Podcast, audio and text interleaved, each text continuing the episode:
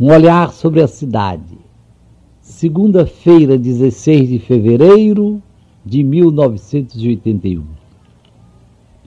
Meus queridos amigos, quando a champanhe espocou, tive diante dos olhos mais uma prova da impossibilidade de julgar. Aquele estouro era de alívio de ver-se liberta, ou de revolta por ser imolada, ou de vaidade de quem chama atenção para si, ou de largueza d'alma de quem se alegra com os alegres e adere à felicidade dos irmãos. E é sempre assim. Cada gesto, para quem o contempla de fora, pode ter várias interpretações. Por que aquela senhora está vestida com aquele macacão cor-de-rosa, elegantíssimo, talvez acima de suas posses? Será somente vaidade? Será desejo de chamar a atenção do marido, que parece meio tonto com a jovem secretária que tem agora na repartição? Será por ter notado que as filhas adolescentes gostariam de ver a mãe bem vestida, elegante e bonita? Será que comprou um macacão para encorajar uma grande amiga, dona de uma boutique, que acha as compras paradas e estava quase para desanimar? Naquela roda, porque todo mundo fala, menos Dona Rosinha. Será despeito por ter achado fria a acolhida da dona de casa? Estará com enxaqueca das fortes, como costuma ter?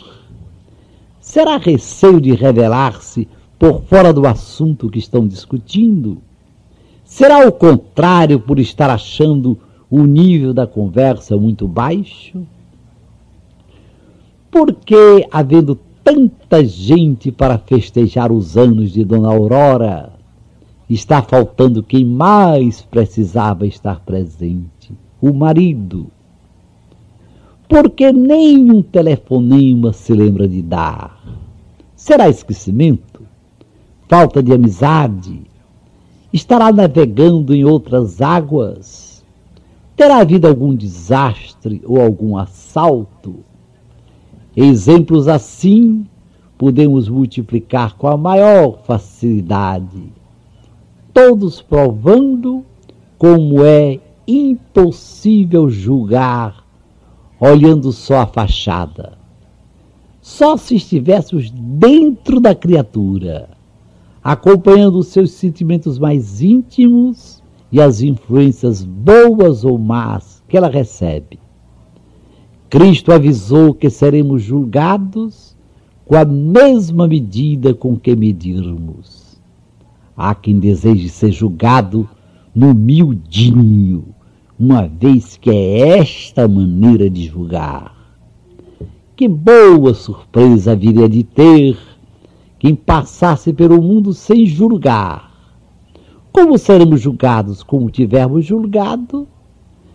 Quem não julga, que maravilha, não será julgado. Até amanhã, às cinco para as sete se Deus quiser.